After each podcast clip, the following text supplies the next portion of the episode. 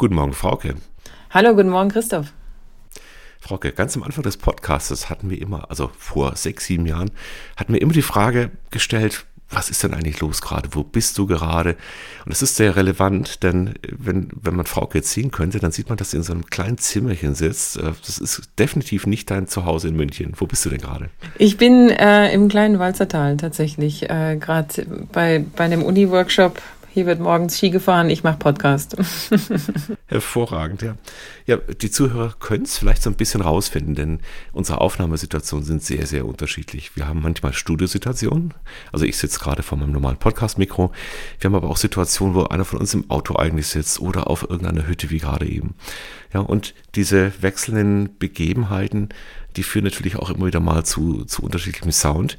Aber auch die Inhalte sind teilweise mal sehr einfach verständlich und mal nicht. Und wir haben ein ganz interessantes Feedback bekommen letzte Woche. Letzte das stimmt. Für mich war das echt das Highlight. Wir, ähm, ihr wisst ja, unsere Zuhörer wissen ja, dass wir Teil der Brand 1 Familie jetzt sind.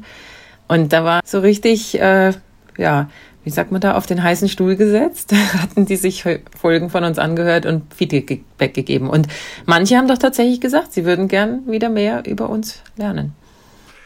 Ja, und das war auch so insofern interessant, dass man, wenn man ja Dinge sehr oft macht, sich so, so Veränderungen so reinschleichen. Und äh, wir haben also sehr viele Anregungen bekommen, was denn funktioniert, was man vielleicht besser machen könnte.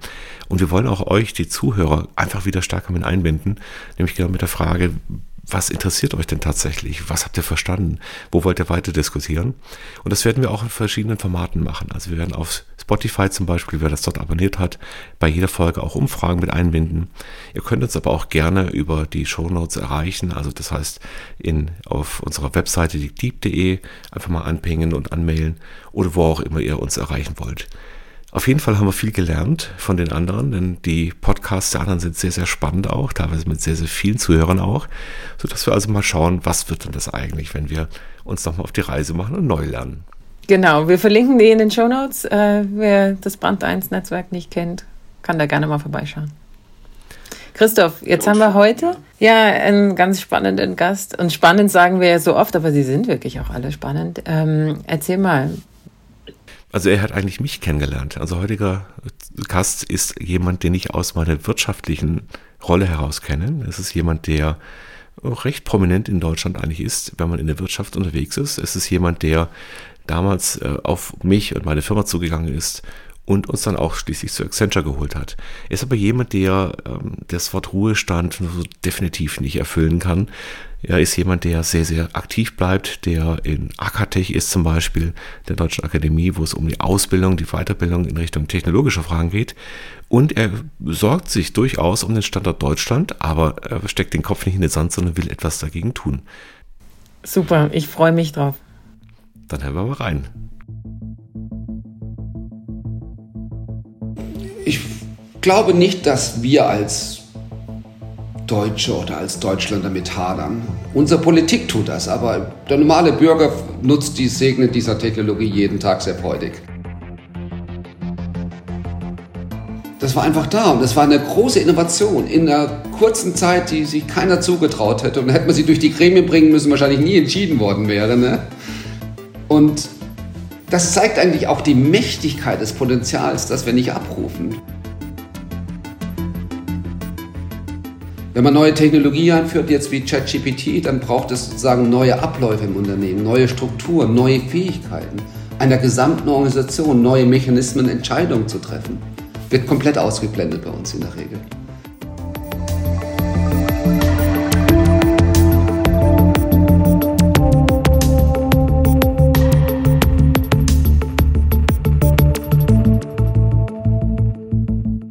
Unser heutiger Studiogast hat viel für die Digitalisierung in Deutschland getan. Er war lange Jahre der Deutschlandchef von Accenture, eine Firma, die das Thema Digitalisierung auf ihre Fahnen geschrieben hat. Er kümmert sich aber auch um das Thema der Weiterbildung in digitalen Themen und hat darüber ein Buch geschrieben. Herzlich willkommen bei uns im Podcast, Frank Riemensberger. Dankeschön. Hallo Frank, freut mich total, dass du hier bist. Ich habe mit großem Interesse gestern Titelverteidiger gelesen. Was hat euch denn motiviert, dieses Buch zu schreiben? Ja, das ist ein, ich sage immer, das ist unser Fortsetzungsroman. Ähm, Das ist Svenja Falk. Äh, Svenja ist ähm, bei Accenture leitet eine Research. Sie ist Professorin ähm, und sie betreut auch äh, viele digitale Initiativen oder arbeitet an vielen digitalen Initiativen der Bundesregierung mit. Unter anderem auch zum Beispiel im Lenkungskreis Industrie 4.0 ist sie verantwortlich und leitet die Gruppe Digitale Geschäftsmodelle. Und ja, was hat uns motiviert? Äh, ist eigentlich eine Trilogie. Ähm, ein Buch zu schreiben über Digitalisierung in Deutschland. Wir haben versucht, immer zusammen unsere Chancen ähm, zu beschreiben und zu erkennen und nicht nur die Diskussion zu führen, was wir alles verpasst haben. Also wir wollten eigentlich die Chancen suchen, eine Chancendiskussion und sagen, da wo wir stark sind, da geht es um Maschinen, da geht es um Produkte, da geht es um Services, um Maschinen, es geht um Daten, um Datenräume, wie solche Maschinen miteinander kommunizieren könnten. Da müssen wir unsere Chancen suchen. Und ähm, es hilft wahrscheinlich jetzt nicht, den großen Plattformen hinterherzuweinen in den USA, denn sie sind da und die gehen auch nicht mehr weg. Ähm, und darüber wollten wir sozusagen in, Diskussion, in eine Diskussion einsteigen mit Industrievertretern, um vielleicht auch etwas zu bewirken. Super, ja. Ich habe mit Spannung gesehen gehabt, ähm, die verschiedenen Beispiele, die ihr gebracht habt, um gerade auch Klein- und Mittelbetriebe voranzubringen. Was würdest du denn sagen, das Buch ist ja schon, kam ja schon vor ein paar Jahren raus, was würdest du denn sagen, hat sich da bewährt? Also wenn ich ein Klein- und Mittelbetrieb bin, wo wende ich mich denn hin, wenn ich mit der Digitalisierung mal anfangen möchte? Also nochmal zum Buch. Tatsächlich ist es eine Trilogie. Wir haben angefangen mit dem Titelverteidiger. Das war so das erste und gesagt, also ähm, es ging immer so, Deutschland hat alles verloren und äh, nee, das war nicht so. Deswegen gesagt Titelverteidiger, so eine Anleihe aus dem Fußball. Ähm, wir sind führende in den vielen Industrien der Welt und natürlich können wir diese Position verteidigen. Ähm, dann haben wir der Nachfolge, ich sag mal, der Nachfolgebon hieß dann ähm, Neues Wagen. Und tatsächlich war das auch dann wieder bewusst gewählt, zu sagen, ja, wir können nicht stehen bleiben auf unseren Erfolgen, sondern wir müssen schon die, die neuen Chancen beherzt, beherzt ergreifen und gestalten. Und der dritte Teil dieser Trilogie war dann ähm, digitaler Doppelpass. Tatsächlich, und jetzt geht's, was hat sich bewährt? Ähm, darüber wollten wir schreiben und sagen, es, es ist wirklich das Zusammenführen von den Neuen und den Alten. Das, das eine wird es nicht bringen, also die alten Konzepte wegzumachen. Schauen wir uns das Betriebssystem im Auto an. Ne? Ähm, wenn man viel vom Autobauen versteht, versteht man noch gar nichts vom Betriebssystem schreiben. Und wenn man Betriebssystem schreiben kann, hat man noch nie verstanden, wie ein Auto auf der Straße sich bewegt. Und das ist der digitale Doppelpass, wo wir sagen, tatsächlich müssen wir die neuen Fähigkeiten klug mit den alten verbinden und auch vielleicht neue Lösungen finden, wie das zusammenpasst, wie der, das eine System noch das andere System hat, nämlich die gesamten Antworten. Und ähm, wir, es gibt viele schöne Beispiele in Deutschland, wo wirklich tolle digitale Lösungen entstehen oder entstanden sind, aber sie sind nie so skaliert, wie wir das aus den Plattformen in den USA kennen. Wir, und das ist so ein bisschen, wo wir ähm, wahrscheinlich uns damit anfreunden müssen, dass die Industriebereiche, die Anzahl der größeren Unternehmen, die dort arbeiten, oder auch mittelgroßen Unternehmen, ähm, einfach sozusagen viel tiefer gehen in der Materie, viel spezifischer sind, viel mehr Sonderfälle haben, ähm, dass die Anzahl der Mitmacher deutlich weniger sind und dass die digitale Lösung auch für solche kleineren Ökosysteme halten müssen an der Stelle. Aber es gibt viele schöne Beispiele. Jetzt habt ihr die Bücher begonnen zu einer Zeit, als es schon sehr viel KI gab, aber noch nicht die KI, über die wir alle jetzt gerade sprechen, nämlich all das, was jetzt an, an Themen der LLMs, also der großen Sprachmodelle, der großen Bibliotheken entsprechend entstanden ist, der Foundational Models. Das ist ja so in den letzten anderthalb Jahren zwar hochgepoppt, schon viel länger da gewesen.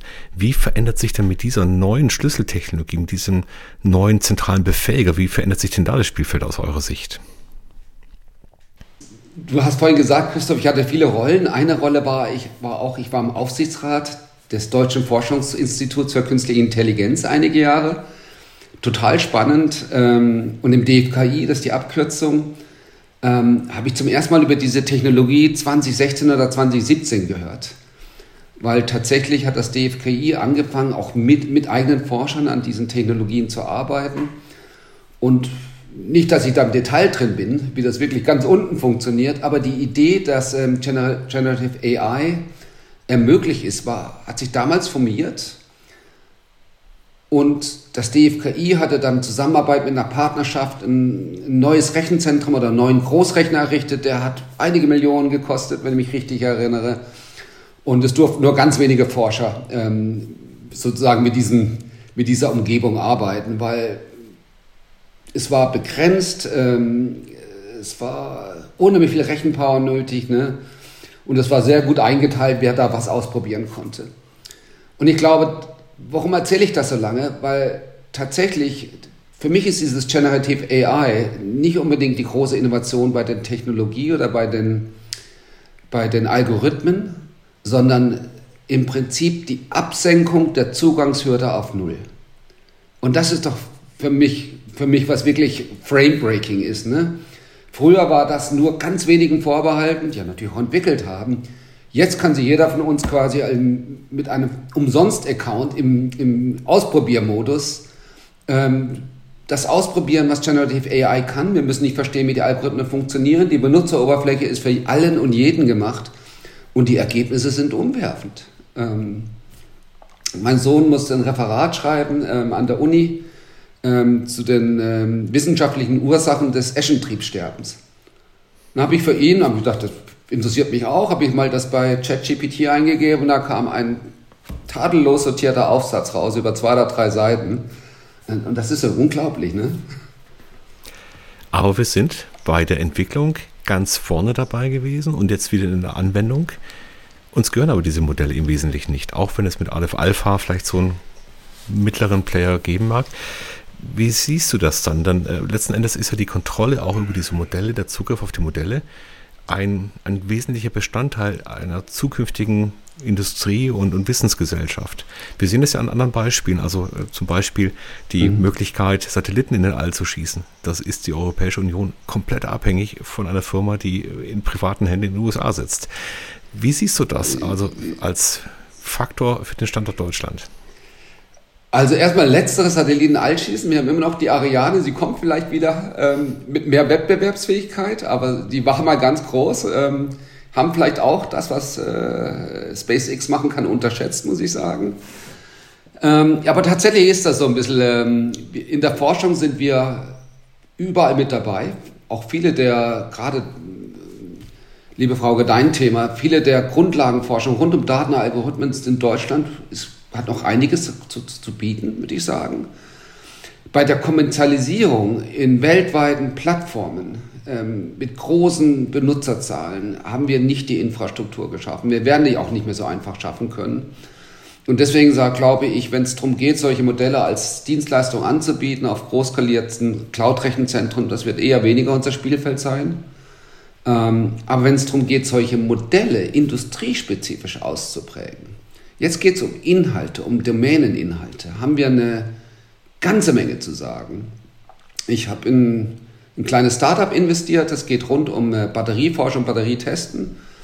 Ähm, und die überlegen jetzt, ob sie so eine Battery Brain ähm, aufbauen. Also alle Daten rund um Batterie ähm, in, ein ChatGPT-Modell reintun. Und sie überlegen sich, sie haben es gemacht um sozusagen im Testen dieser Batterien einfach einen Vorteil zu erreichen. Und ich glaube, genau solche Gedanken müssen wir haben. Wir müssen anfangen, Daten in unseren Kerndomänen ähm, besser und strukturierter zu sammeln und auch besser strukturierter zu verwerten. Und das könnte natürlich dann auch uns einen Wettbewerbsvorteil geben. Das ist ja in deinem Doppelpassbild dieser erste Pass, also diesen Pass aufzunehmen, das neue Entwicklung da und dann zu sagen, nicht, oh, Risiko, sondern toll, eine Chance, das sind Möglichkeiten. Da hadern wir aber schon ein bisschen in Deutschland, oder? Es gibt ja diese berühmte deutsche German Angst, ja, so alles, was da reinkommt, da haben wir gleich immer diese Totschlagargumente. Erlebst du das heute immer noch so oder sind wir da auf, in deiner Wahrnehmung auf einem Weg auch einfach offener mit diesen Zukunftsthemen umzugehen? Ich glaube nicht, dass wir als Deutsche oder als Deutschland damit hadern. Unsere Politik tut das, aber der normale Bürger nutzt die Segne dieser Technologie jeden Tag sehr freudig.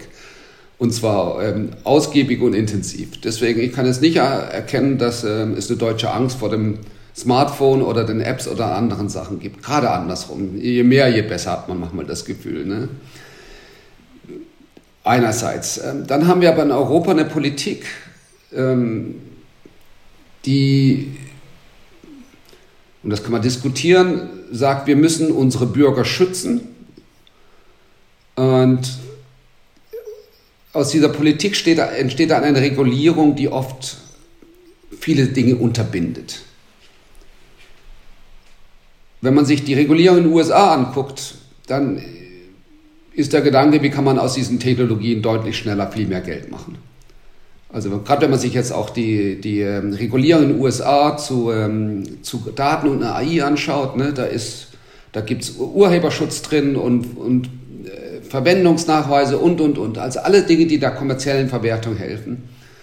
Und äh, bei uns ist die Regulierung sozusagen immer, wir müssen den Menschen schützen und alles, was, was wir noch nicht genau verstehen, ähm, das müssen wir irgendwo sozusagen reglementieren, einbinden, unterbinden.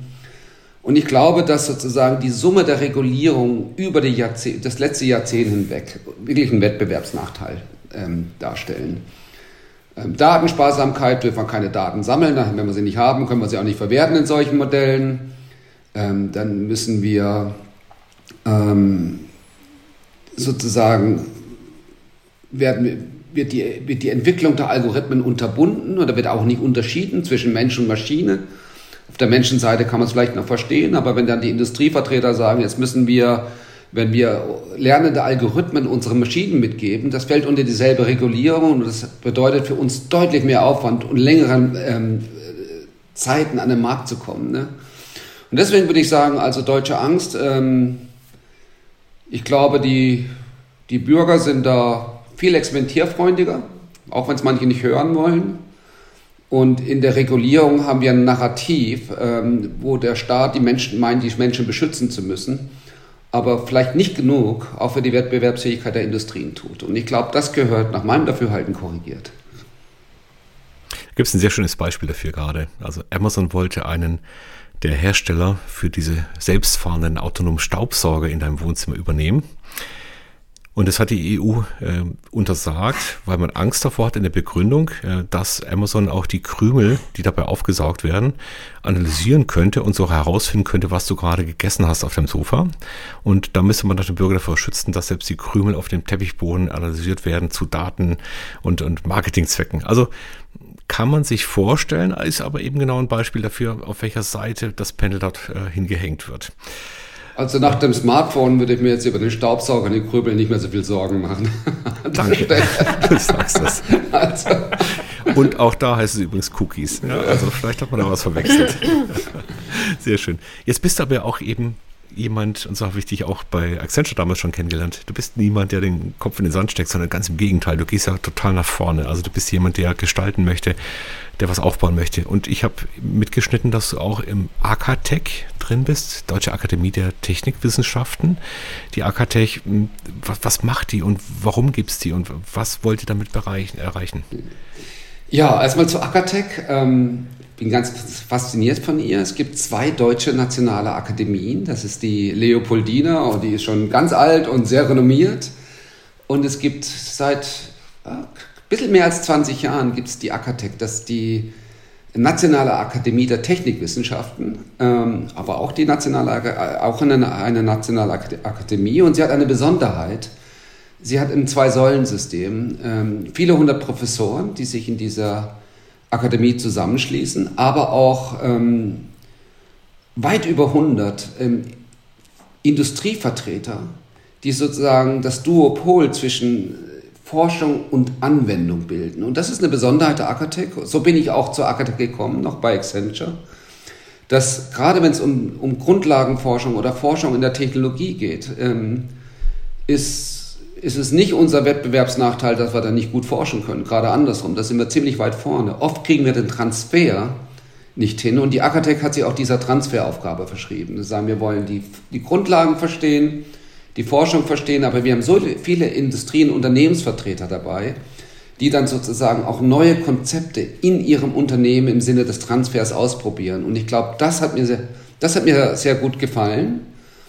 Und ähm, dann sind es immer die persönliche Verbindung. Henning Kagermann, ehemals CEO der SAP, ähm, hat nach seiner CEO-Zeit bei der SAP hat er, äh, ist er im Präsidium der Akatec gewesen, dann auch Präsident der Akatec und hat die Industrie 4.0-Bewegung begründet, die maßgeblich eigentlich unsere Ausrichtung der Industrie ähm, mit beeinflusst hat. Und in dem Zusammenhang habe ich dann eine Diskussion mit ihm gehabt, gesagt, also pass mal auf, also schlaue Produkte ist gut und wichtig, das müssen wir machen, aber ihr müsst auch die Services auf den Produkten ähm, denken. Und dann hat er sich umgedreht und gesagt, ja super, Riemensberger, lass uns ein gemeinsames Projekt machen. Das hieß dann Smart Services, haben wir einige Jahre gemacht, mit weit über 100 Unternehmen in Deutschland darüber nachgedacht, wie entwickeln wir denn Services und digitale Geschäftsmodelle auf Maschinen und wie, welchen Beitrag ähm, leisten die Daten dazu.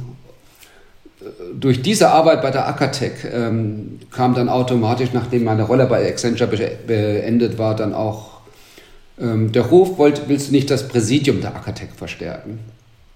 Was ich dann gerne gemacht habe, das war vor knapp zwei Jahren. Und äh, ja, aber das ist die Akatec, ähm, Forschung, Technologieforschung und An Transfer und Anwendung. Und ich finde das gut, weil wir müssen viel mehr in Transfer und Anwendung denken ähm, und in eigenen Geschäftsmodellen dazu. Und ähm, habe da auch die Chance gehabt, mit vielen an, an neuen digitalen Geschäftsmodellen zu arbeiten. Die, und jetzt kommt's, die, wenn es an die physische Welt geht, ungleich schwieriger sind als die digitalen Geschäftsmodelle auf den Plattformen, die in der Regel von der Physik entkoppelt sind. Da ist das Smartphone da, aber viele der großen Plattformen, ähm, netzwerkbasiert, Smartphone-basiert, aber ansonsten passiert in der Welt nichts, ähm, sondern die Menschen interagieren miteinander. Das ist in unseren Industrien halt anders. Ne? Und dadurch kommt auch diese kom große Komplexität rein. Da geht es immer um, um das Physische. Du sprichst ja auch gerade viel äh, über die Narrative letzten Endes. Industrie 4.0 ist ja ein Begriff gewesen, der aus Deutschland heraus geprägt wurde. Ich glaube, den gibt es ja in vielen anderen Ländern so gar nicht. Der hat aber viel bewirkt. Er hat am, erst, am Anfang erstmal klar gemacht, da gibt es ein Thema. Dann gab es, glaube ich, so eine Phase, in der noch niemand so richtig genau verstanden hat, was ist das eigentlich. Da hat man auf der Hannover Messe immer die, die angeschlossene Kaffeemaschine gesehen, die man dann überwachen konnte. Ja, so, das war aber fünf Jahre ungefähr der gleiche Prototyp bis dann auf einmal in den Firmen, aber auch so sukzessive die Infrastrukturen und die, die, äh, die Grundstrukturen entstanden sind, die richtigen Prozesse, um all das zu machen. Wo würdest du denn auf diesem langen Pfad ähm, die, dieses Thema Industrie 4.0 sehen? Sind wir da noch in den Kinderschuhen? Sind wir da schon in der Reife? Also wo auch in, in so einem Hype-Cycle vielleicht, wo würdest du uns da verorten? Ist eine interessante Frage, weil die Industrie 4.0 hat am Schluss dann doch nicht die Ergebnisse gebracht, die man sich erhofft hat. Und vielleicht, und das hinterher ist man mal ein bisschen schlauer, aber vielleicht haben wir den falschen Einstiegspunkt gewählt. In der Industrie 4.0 ging es um die Digitalisierung und die weitere Automatisierung der Produktion. Am, der, am Anfang war das der Kerngedanke. Ne? Aber wenn man dann darüber reflektiert, ist das eine inkrementelle Verbesserung. Und ähm, so ist es dann auch gekommen. Die, die ganzen Industrie 4.0-Modelle, die, die aus der Produktion entstanden sind, waren inkrementelle Weiterentwicklungen, was gut ist. Wir brauchen das in Deutschland. Die Welt braucht das auch. Produktivität ist total wichtig. Aber sie ist nicht disruptiv. Und jetzt hat sich so ein Elon Musk dahingestellt und hat ein Betriebssystem geschrieben und darum ein Auto gebaut und es war total disruptiv. Und deswegen sage ich, wir sind wahrscheinlich in der Optimierung der Produktion ziemlich weit, in dem Neudenken der Produkte als digitale Produkte, ne? die ein Betriebssystem drin haben, wo die Software länger lebt als, der, als die Hardware rund um das Produkt. Ich glaube, da sind wir in der deutschen Industrie noch ziemlich am Anfang. Aber welche Sprengkraft das hat, das haben wir gesehen beim Tesla der sich ähm, innerhalb kürzester Zeit zum wertvollsten Automobilunternehmen in, ähm, aufgeschwungen hat. Und an der Verarbeitungsqualität wird es nicht gelegen haben, dass er, dass er so super war, sondern er hat eine User Experience geboten, die nur mit einem solchen integrierten Betriebssystem, ähm, das der Kern des Autos war, möglich war. Und davor hat sich unsere Industrie, die haben das gesehen, aber sie haben ich würde sagen, fast eine Dekade lang den Kopf in den Sand gestreckt, dass das wirklich ähm, so mächtig sein würde, bevor sie jetzt anfangen, sich auf den Weg zu machen. Und das ist sozusagen Transfer- und Veränderungsfähigkeit. Das finde ich ganz spannend, weil du hast jetzt zwei Begriffe ja gegenübergestellt. Das eine ist die Disruption, das heißt, es ist ein struktureller Wechsel, ein Wechsel auch in den, in den Befähigern, was muss ich können, wie sind Dinge aufgebaut. Und dagegen die Transformation, die erstmal suggeriert, dass es ja ein kontinuierlicher Prozess ist, aus dem Alten so gemächlich in etwas Neues zu kommen. Und ich würde auch sagen, die deutsche Autoindustrie hat sich eher transformiert als disruptiert. Geht denn dieser Prozess tatsächlich so schmerzfrei und so positiv? Oder ist das nicht auch ein, ein, Weg, der, der harte Einschnitte braucht, der vielleicht auch ganz neue Organisationen, ganz neue Firmen braucht? Wie siehst du das? Ja, die Frage haben wir uns auch gestellt. Warum haben wir in Deutschland so ein bisschen Angst vor der Disruption? Und so ist das. Ne? Also auch in unseren großen äh, digitalen Programmen, ähm, je inkrementeller sie waren, umso beliebter waren sie, sage ich mal, auf der Kundenseite. Je, dis ja, je disruptiver sie waren, umso uh, zögerlicher wurde man, würde ich sagen, so als, als Generalbeobachtung. Und tatsächlich liegt es daran, dass wir in der, in der deutschen Industrie komplett uniforme, gleichdenkende Führungskräfte haben. Die sind alle gleich erzogen, die sind alle gleich aufgewachsen, alle gleich befördert worden, alle nach gleichen Messkriterien, äh, Messkriterien sozusagen ähm, entwickelt worden. Und wer auch nur ein bisschen Mut hatte, quer zu denken, wurde, wurde, der hat es nicht geschafft, in der Riege zu bleiben. Also wir haben einen, ein absolut nicht divers, also da meine ich jetzt nicht Geschlecht oder andere Dinge, sondern wir haben ein, eine, eine Leitung der deutschen Industrie, ne, die sehr, sehr gleichförmig ähm, entwickelt wurde, gelernt hat zu arbeiten, gelernt hat zu entscheiden und ähm, in solchen, in solchen Governance-Gremien passieren dann auch keine Überraschungen,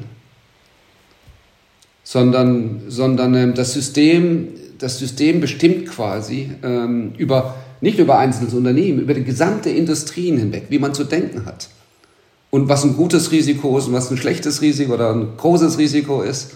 Und in solchen Systemen äh, passieren keine Disruptionen mehr. Und deswegen sind wir auch so sehr inkrementell und gleichförmig. In anderen Ländern, vor allen Dingen in den angelsächsischen Ländern, wo die Durchlässigkeit viel größer ist, äh, wird in den Unternehmen auch viel disruptiver gedacht, manchmal auch kurzfristiger gedacht. Also nicht nur Sonnenseiten. Aber warum ist das so? Ich glaube, ich habe das mit einigen Vorständen diskutiert und tatsächlich war das nicht mein eigener Gedanke, sondern einige Vorstände haben gesagt, guck dir mal unsere Industrie an, wir sind alle gleich. Und wir sind alle durch die gleiche Ausbildung gegangen. Und wer nicht gleich denkt, der hat eigentlich keine Chance, überhaupt nach oben zu kommen. Und das erklärt es auch so ein bisschen, wo, wo wir vielleicht noch Chancen haben für uns. Das kann ich nur bestätigen, Frank. Also wenn ich mir anschaue, was so ein ganz klassischer Weg war, dann können sich manche vielleicht noch an die Funktion des CDOs erinnern, mhm. der Chief Digital Officer. Die gibt es heute schon meistens gar nicht ja. mehr. Das war meistens den, der Pausenclown, den man sich zum Thema Digitalisierung da reingesetzt hat, der sollte möglichst bunt sein, aus dem Silicon Valley kommen und dann irgendwie so dieses Gefühl von, wir sind auch modern erzeugen. Mhm. Das ist fast zehn Jahre her. Dann hat die Organisation angefangen, den wegzubeißen. Ja, denn sobald der angefangen hat, relevant zu werden und zu sagen, also diesen mhm. Bereich hätte ich jetzt gern bei mir und da kümmere ich mich jetzt um, um diesen Kernprozess, hat die Organisation verstanden, im Moment mal, der, der, der geht mir ans Leder. Mhm. Und dann hatten wir, ich glaube, so eine Phase auch von digitaler Folklore. Ja, also das heißt, wir haben dann überall die, je, je, kaputter das Büro aussah und so weiter, desto besser war das. Also die ganzen Hubs und, äh, und Plattformen, wo man einfach die Startups reingesteckt hat verkümmern hat lassen. Und jetzt haben wir eine Phase, in der alle sagen, jetzt haben wir so viel Geld ausgegeben. Also jetzt muss mal jemand her aus der Produktion, aus der Motorenentwicklung und so weiter. Also die alten gestandenen Industriekapitäne, die müssen es jetzt richten und die leiten jetzt die neuen AI-Labs oder die neuen digitalen Einheiten, mhm. weil die wissen ja, wie man sowas industrialisiert. Mhm. Und ich glaube, entlang dieser Reise hat man wirklich die Chance verpasst, offen zu sein und nicht nur eine Anpassungsfähigkeit der neuen Leute aus dem Valley oder wo auch immer her mhm zu erwarten, sondern auch zu fragen, was können wir eigentlich aufgeben, wo müssen wir uns anpassen, was können wir lernen. Also da, da sehe ich tatsächlich sehr, sehr wenig Bewegung. Ja, es gibt eine große, äh, eine große eigentlich ähm, Lernkurve, die wir alle gemeinsam durchgemacht haben und das war Corona und sozusagen New Work. Und ähm, das hat ja nicht Wochen gedauert oder Monate, sondern Tage. Ne? Und ähm, das war einfach da und das war eine große Innovation in einer kurzen Zeit, die sich keiner zugetraut hätte. Und hätte man sie durch die Gremien bringen müssen, wahrscheinlich nie entschieden worden wäre. Ne? Ähm, und das zeigt eigentlich auch die Mächtigkeit des Potenzials, das wir nicht abrufen. Ich habe das auch wieder mit ein paar Vorständen diskutiert und gesagt, warum macht ihr das auf einmal? Wieso, wieso klappt es jetzt? Und die Antwort war ja, weil, weil die Kontrollgremien weg waren. Also im, im, äh, in einem Raum, der sozusagen nicht dieser Kontrolle unterliegt, trauen wir uns viel mehr zu. Und dort, dort ging es nicht anders. Ähm, aber tatsächlich, wenn man nach Rechtssicherheit gesucht hätte und nach bla bla bla, ne, würden wir heute noch sozusagen im, im Office sitzen. Und das ist so ein bisschen auch eine Lernkurve und das habe ich jetzt auch bei der Akatech aufgegriffen. Ähm, tatsächlich mangelt es uns vielleicht nicht an, an Technologiepotenzial, an Ideen, an Möglichkeiten.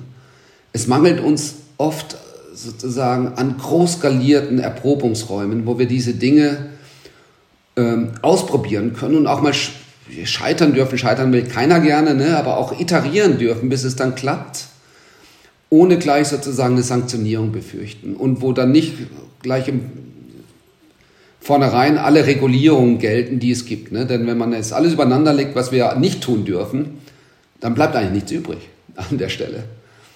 Und äh, Corona war so ein Beispiel, wo man gesagt hat, also wenn es wenn, Not am Mann ist oder an einer Frau, dann äh, ist dieses, jedes Unternehmen und dieses Land zu großen Veränderungen absolut in der Lage ne? und macht es auch noch richtig. Das kommt ja noch dazu. Und ich glaube, mehr von dem abzurufen ähm, ist wichtig. Und mache ich nochmal den, den, ich leite jetzt ähm, den HR-Kreis bei der Akatech. Das ist ein Kreis von Personalvorständen. Und wir haben viele spannende Themen, aber es geht ihm nicht so sehr um, den, um die Personalarbeit an sich, sondern wir, wir schauen uns an, wie wird denn die Technologie künftig die Arbeit verändern. Also das ganze Thema Technologie und New Work, auch natürlich Daten und, und KI. Und wir haben so einen Dreiklang gesagt, also als erstes müssen wir die Technologie verstehen. Wir müssen sie nicht erfinden, aber aus Sicht des Unternehmens ähm, verstehen. Ähm, wir müssen die Use Cases kennen, die Anwendungsfälle, den Transfer viel besser verstehen. Wie geht das? Und dann geht es um Befähigung. Und das ist so eine zweite Sache in Deutschland. Ähm, bei uns wird Befähigung immer als sozusagen auch in der Mitbestimmung, als wie viele Arbeitsstunden oder Stunden Ausbildung darfst du nehmen. Wenn man neue Technologie einführt, jetzt wie ChatGPT, dann braucht es sozusagen neue Abläufe im Unternehmen, neue Strukturen, neue Fähigkeiten, einer gesamten Organisation, neue Mechanismen, Entscheidungen zu treffen. Wird komplett ausgeblendet bei uns in der Regel. Es geht immer nur darum, sozusagen, der Einzelne muss besser werden oder produktiver werden. Das ist sozusagen dieses Mantra, das ganz tief drin steckt aus der Produktivität-Bewegung, äh, die vor 100 Jahren oder ein bisschen länger angefangen hat. Und tatsächlich, wenn wir besser Technologie nutzen wollen, dann müssen wir die Arbeitsweise großer Abteilungen, großer Unternehmen ähm, nochmal noch mal überprüfen. Ne? Und da traut sich keiner raus, weil sie alle gleich sind. Da schließt sich der Kreis wieder. Und das ist, glaube ich, das ich, wo wir ansetzen müssen. Da bleiben wir eben auch in den Strukturen. Frauke, du hast noch eine Frage.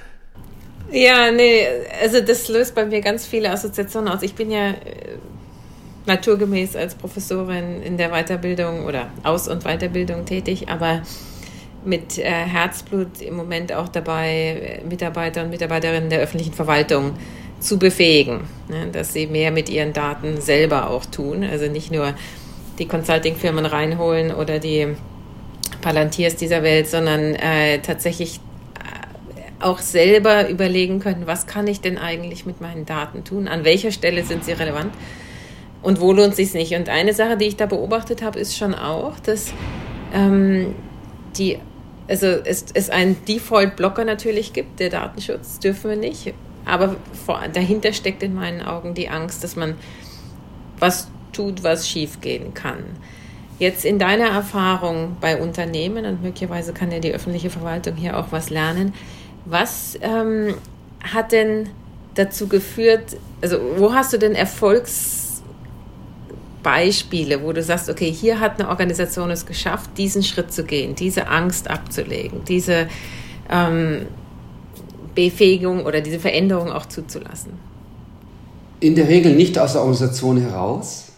Da kann ich auch gleich was dazu sagen. Ich bin im Aufsichtsrat des Datenraums Mobilität. Ähm, packe ich mal einen Moment. Ähm, aber es gibt Beispiele, wo das gut gelungen ist. Ähm, zum Beispiel die, eine Plattform in der Agrarwirtschaft, die von Glas gegründet wurde. Das ist die FarmNet 365. Ähm, und dort ist es letztendlich der Kundendruck. Die, die Bauern haben viele Geräte, viele teure Geräte, die sich teilen, gerade das Zubehör auch teilen. Das geht dann über die Hersteller hinweg. Und ähm, die Landwirte, also die, die Kunden, in dem Fall die Farmer oder Bauern, die sagen, also wir möchten eigentlich wissen, wo unser Gerät ist, wer hat ein Ersatzteil, wer hat ein Zusatzgerät, das ich mir leihen kann. Und ich brauche das in der Ernte ohne Zeitverzug jetzt. Und ähm, kein Hersteller hat das alleine geschafft. Also hat sich mit Glas beginnen, dann haben dann viele andere haben sich angeschlossen, auch der stärkste Wettbewerber, haben gesagt, das ist nur ein gemeinsamer Service, den wir erbringen können. Und ähm, wir tun das, weil unsere Kunden uns sozusagen ein bisschen die Pistole auf den Brust setzen. Also wenn er das macht, dann ist gut. Wenn er nicht, nicht macht, seid er vielleicht draußen, weil ich will mit denen arbeiten, die da mitmachen. Ne? Und dann ging es aber. Die Plattform ist, ist wirklich groß skaliert, hat ganz viele, viele Teilnehmer und ähm, ist in einer Domäne drin, die auch eine, ich sag mal, eine Industriedomäne, wo wir wirklich viel zu sagen haben und auch, auch der Pacemaker der Innovation waren. Und ich glaube, dass diese Veränderungen aus dem Kunden heraus gedacht werden müssen. Und wenn dann einer den Stein ins Wasser schmeißt und sagt, du, lieber Kunde, hättest das gerne und das spricht sich ein bisschen rum, dann sagen die, nee, nee, wir hätten das nicht nur gerne, wir wollen das und ihr könnt es nicht mehr zurück. Wenn man das mit den Organisationen bespricht, dann überwiegen die Risikobedenken. Es gibt, die eben, es gibt jetzt ganz viele Datenrauminitiativen ähm, in Deutschland und was ich so beobachte, also Datenräume sind sozusagen, ähm, das sind Plattformen von einem neutralen Betreiber, der kein eigenes Interesse hat, also kein eigenes Geschäft machen will und er will sozusagen digitale Geschäftsmodelle ermöglichen, indem die Unternehmen oder auch die Behörden ihre Daten einbringen und die dann von anderen gegen Bezahlung abgerufen werden können. Also erstmal denkt man, gut, kann ich meine Daten einstellen, vielleicht hat jemand Interesse, der bezahlt mir da was dafür, wunderbar. Aber so weit kommt man in der Regel gar nicht, weil die Unternehmen sagen, uh, dann wissen ja die anderen, was für Daten wir haben. Und wir machen alle mit, aber wir wollen alle nur gucken, was die anderen einstellen. Ähm, selber wollen wir noch nicht so ganz in Vorlage gehen. Und ich glaube, das ist so eine, das ist so eine Konditionierung, dass man auch wieder bereit sein muss, Risiken zu nehmen an der Stelle. Und, und auch Risiken, die wahrscheinlich gar nicht so schlimm und so groß sein könnten, aber der Reflex der Organisation ist erstmal nicht, weil wir nicht alles verstanden haben. Und da, da schließt sich der Kreis wieder. Ähm, ich glaube, wenn, wenn wir das aus eigener Anschauung machen, weil, weil das Denken so sehr gebahnt ist, ähm, wird das schwierig, wenn wir einen, einen, Druckpunkt entwickeln können. Und bis jetzt habe ich nur gesehen, wenn die Kunden das vehement fordern, dann bewegt sich auch was. Ähm, so war es ja auch bei, als Tesla rauskam mit seinem neuen Betriebssystem und seiner neuen Art und Weise, wie das Auto bedient wird, ne, mit der ganzen echt kundenzentrierten gedachten Funktionalität blieb den anderen nichts anderes übrig, als nachzuziehen. Und jetzt ein paar Jahre später sieht das auch deutlich besser aus. Ne? Und ich glaube, das ist auch für uns ein Element der Veränderung. Wir müssen das aus den Kunden herausdenken. Jetzt haben wir drei Ebenen eigentlich. Also wir haben ja dieses Thema Kunde, ja, Mehrwert für Kunde, da ist ja auch äh, vieles äh, gescheitert, weil einfach das, was wir dem Kunden angeboten haben, einfach nicht gut war. Also wer in sein, an sein Auto denkt, was vielleicht schon ein paar Jahre auf dem Buckel hat, da findet er wenig, was jetzt wirklich aufregend ist, ja, im Vergleich zu, zu seinem Smartphone. Die zweite Ebene ist die Technikebene, die verstehen wir aus deutscher Sicht ganz hervorragend, da fühlen wir uns sehr wohl, weil Innovation eigentlich in Deutschland immer Technikinnovation suggeriert. Ja.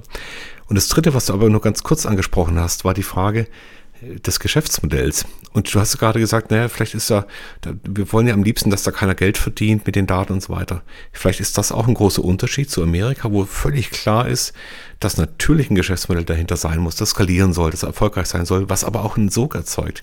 Sind wir da auch nicht einfach zu idealistisch oder auch zu zögerlich, Dinge zu monetarisieren? Also wollen wir das überhaupt? Ja, wollen wollen es alle. Also wir haben ja viele Initiativen gehabt. Denkt man an Atamos oder als ein Beispiel oder die ganzen Plattformen rund um die Maschinen. Haben wir uns auch angeschaut Und tatsächlich ähm, Services auf Maschinen anzubieten, war ein karges Geschäft. Also das ist echt schwierig, weil die Kunden sagen, naja, ich habe doch die Maschine schon gekauft, jetzt ist da noch ein schöner Service drauf, der ist auch wirklich nützlich, aber ich habe doch schon bezahlt.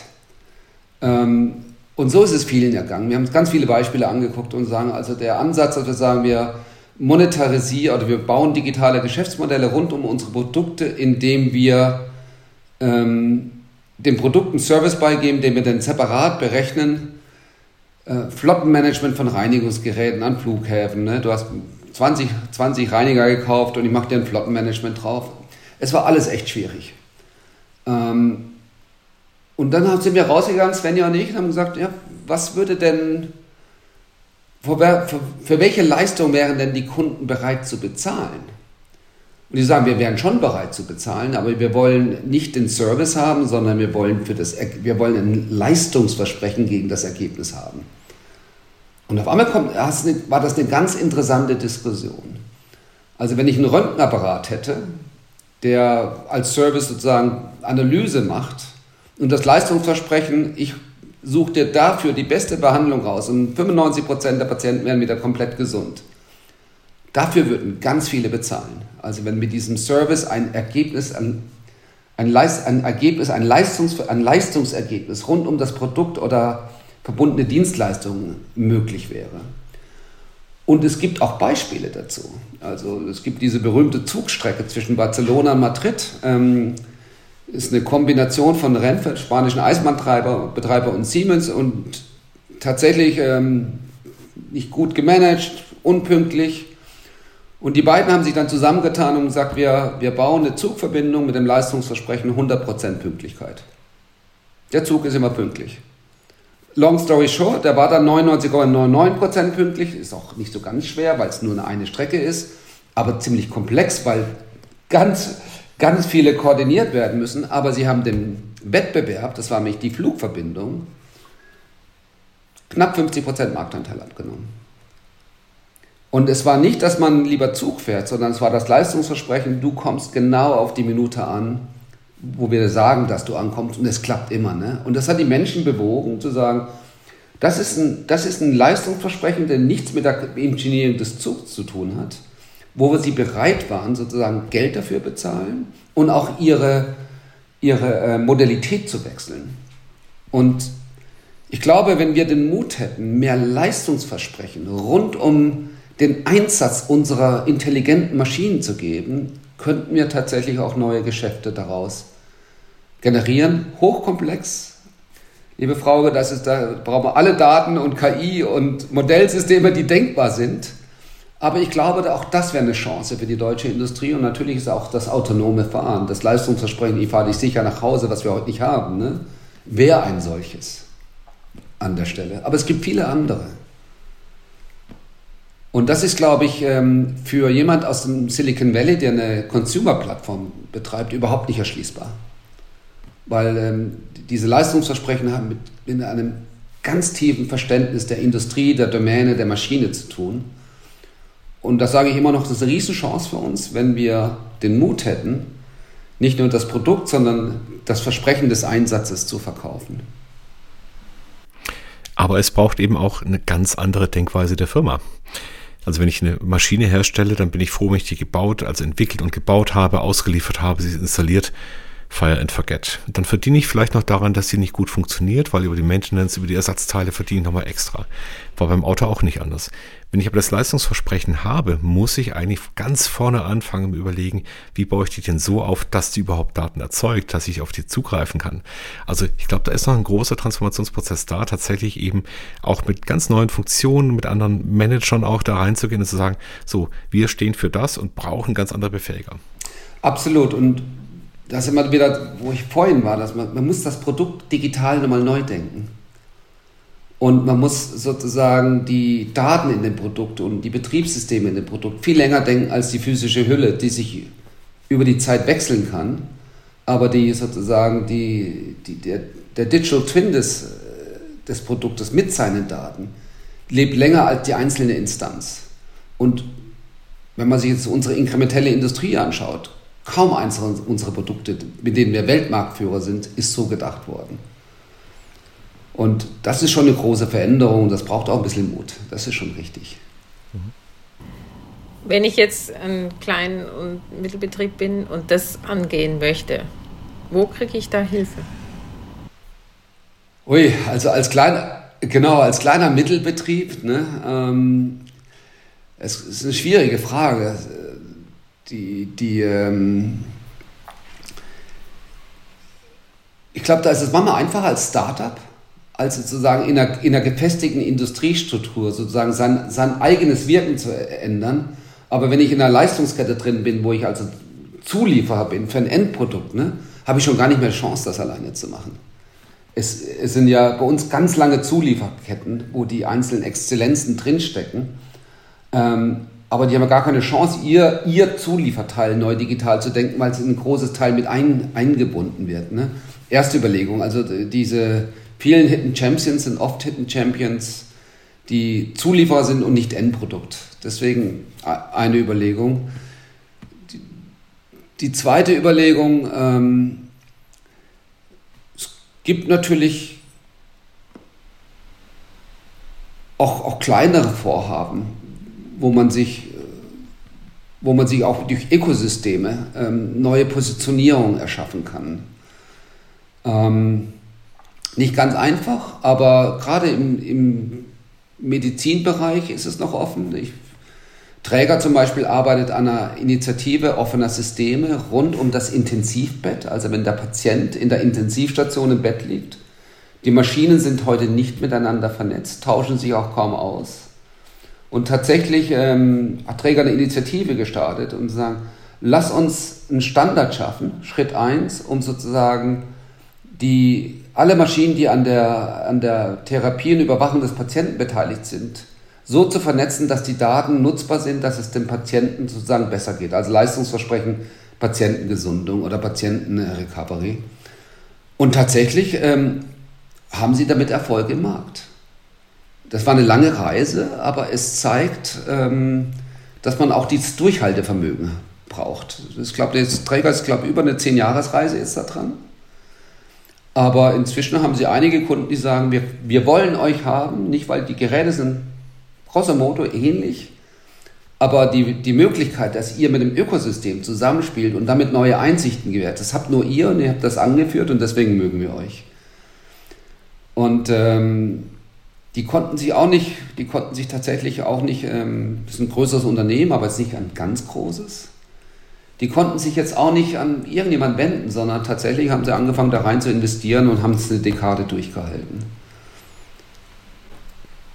Du hast es ja auch schon beschrieben, dass ja es nicht nur um das Angebot geht, sondern auch um die Nachfrage. Also mhm. da muss jemand da sein, der das einkauft, der diese Struktur hat, der das mhm. versteht und das ja. möchte. Und also reden wir über einen sehr systematischen Wechsel.